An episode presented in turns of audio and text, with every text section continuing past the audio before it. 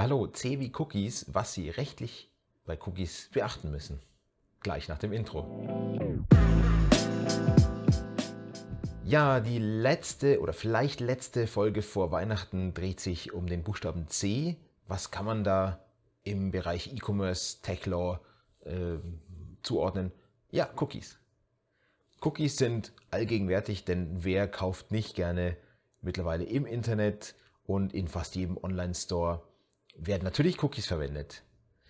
Vielleicht benutzen Sie selbst sogar Cookies.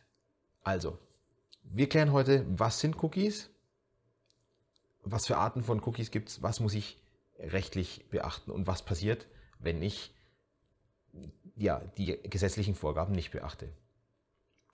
Cookies sind nicht zum Essen, ganz klar, sondern das sind digitale, ähm, winzige Textdateien, die ein, ein Online-Dienst, das kann eine Website sein, das kann aber auch eine App sein, auf Ihrem Endgerät speichert.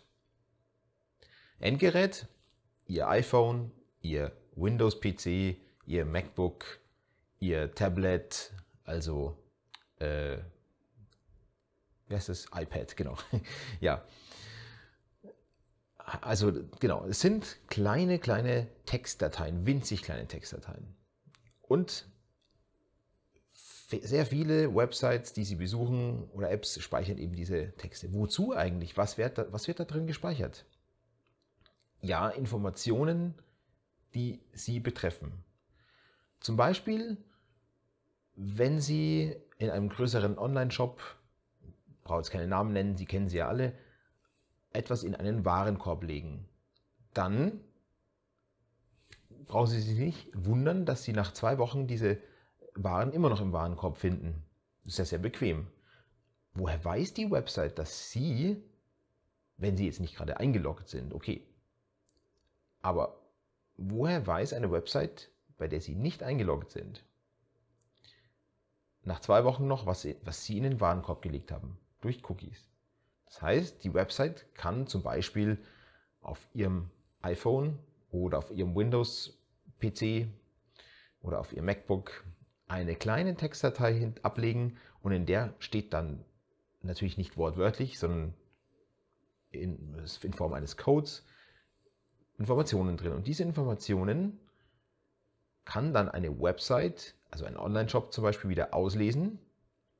Und der Webshop weiß dann nach zwei Wochen, ah, okay, die, die, die Waren, die sollten also im Warenkorb liegen. Also rein damit. Und Sie finden dann eben nach zwei Wochen immer noch Ihre Schuhe oder irgendwas im Warenkorb drin. Cookies können aber auch ganz andere Dinge. Cookies können Spracheinstellungen sich merken. Das heißt, Sie wählen aus, dass Sie eine Website auf Deutsch statt auf Englisch anschauen möchten.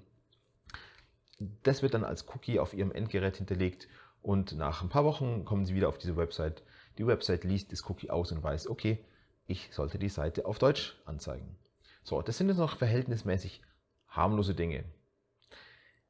Tricky wird es dann, wenn es um Analysen und Tracking geht. Beim Bereich äh, Seitenaufrufe, Besucherzähler, Google Analytics zum Beispiel, ähm, da wollen Sie ja vermeiden, dass jemand, der fünfmal am Tag wieder auf Ihre Seite kommt, fünfmal äh, als Besucher getrackt wird. Sie wollen wissen, okay, das ist nur eine Person. Sie möchten ja wissen, wie viele verschiedene Besucher besuchen Ihre Website. Was macht Google Analytics? Legt einen Cookie auf, ihrer, auf Ihrem Endgerät ab. Und wenn Sie wieder auf diese Seite kommen, dann weiß Analytics, ah, okay, Sie waren schon mal da, zähle ich also nicht als neuen Nutzer heute, sondern Sie sind ein bestehender Nutzer, der bereits da war, also wird nicht hinzugefügt.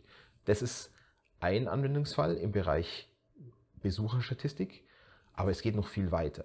Haben Sie sich schon mal gewundert, warum Sie, wenn Sie zum Beispiel einen Online-Store besucht haben und haben sich ein bestimmtes Paar Schuhe, sagen wir irgendwie Sneaker von Adidas oder Nike oder so, angeschaut und Sie gehen jetzt auf eine andere Website, zum Beispiel Facebook, Spiegel Online, äh, Handelsblatt und plötzlich kriegen Sie ständig diese Schuhe in den Werbeanzeigen, in den Werbebannern ähm, auf diesen ganzen verschiedenen Seiten angezeigt.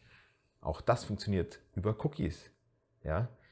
Denn Der Online-Store, sagen wir Zalando, legt einen Cookie auf Ihrem Endgerät ab. In dem Cookie steht dann drin, äh, Sie sind Besucher XY und Sie haben sich die und die Schuhe äh, angesehen. Jetzt gehen Sie auf eine andere Website, auf eine ganz andere, zum Beispiel Facebook oder Spiegel Online. Spiegel Online.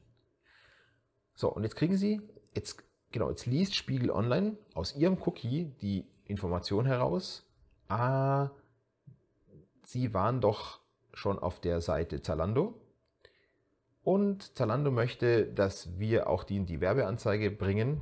Also, zack, spielt Ihnen Spiegel Online wieder diese Schuhe ein und Sie sehen diese Schuhe wieder auf Spiegel Online und das gleiche wieder auf handelsblatt.de und auf was weiß ich, sport1.de und so weiter. Das heißt, Sie sehen immer wieder die gleichen Produkte, natürlich mit dem Hintergedanken, dass ähm, je öfter Sie Kontakt und Berührung mit einem Produkt haben, desto mehr Vertrauen und desto mehr geht es ins Unterbewusstsein über. So, das nennt man Retargeting. Ja, Website, also über verschiedene Websites hinweg, ja, ähm, weiß, dass also dahinter steht natürlich ein einziges Werbenetzwerk, zum Beispiel Google Ads. Ja.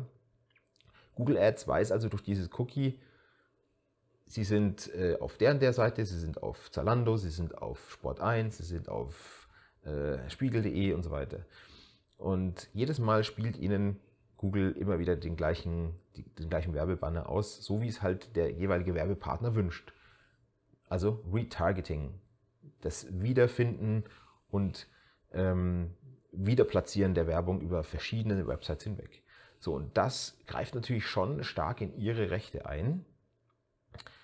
Und das jetzt mal, das sind Cookies und die Anwendungsfälle. Und wir haben, schon wir haben jetzt eigentlich schon gesehen, es gibt Cookies, die sind halt einfach für, dies, für die Funktion der Seite wichtig, zum Beispiel ein Warenkorb oder Spracheinstellungen. Es gibt aber auch Cookies, die dienen vor allem nicht dem Aufbau der Seite, sondern dem Seitenbetreiber in kommerzieller Hinsicht.